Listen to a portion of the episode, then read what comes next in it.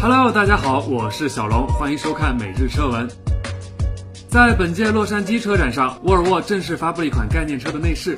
新车仪表盘采用环抱式设计，中控台使用一整块触摸屏。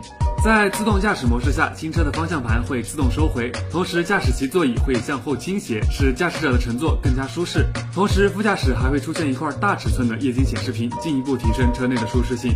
沃尔沃提到，该内饰将在未来几年内正式量产。哇，那个大的是 iPhone 二十吗？好屌的样子哦！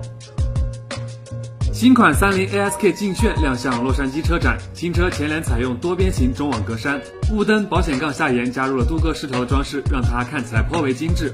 配置和动力方面目前尚未公布，新车预计会在二零一六年正式推出，推出后仍将会有广汽三菱国产。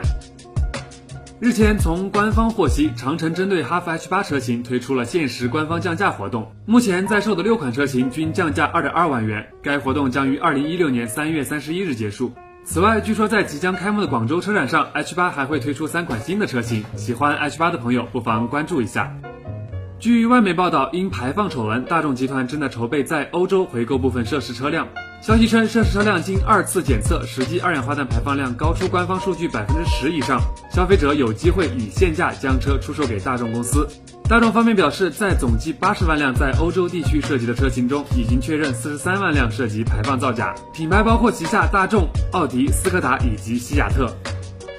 丰田汽车因设计原因，装有 PCS 碰撞预测安全系统的车辆，在某些情况下可能启动辅助制动或自动制动，从而导致后车追尾等事故，存在安全隐患。计划召回2012到2015年款雷克萨斯 ES 350车型，生产日期为2012年6月22日至2015年5月19日，共计126辆。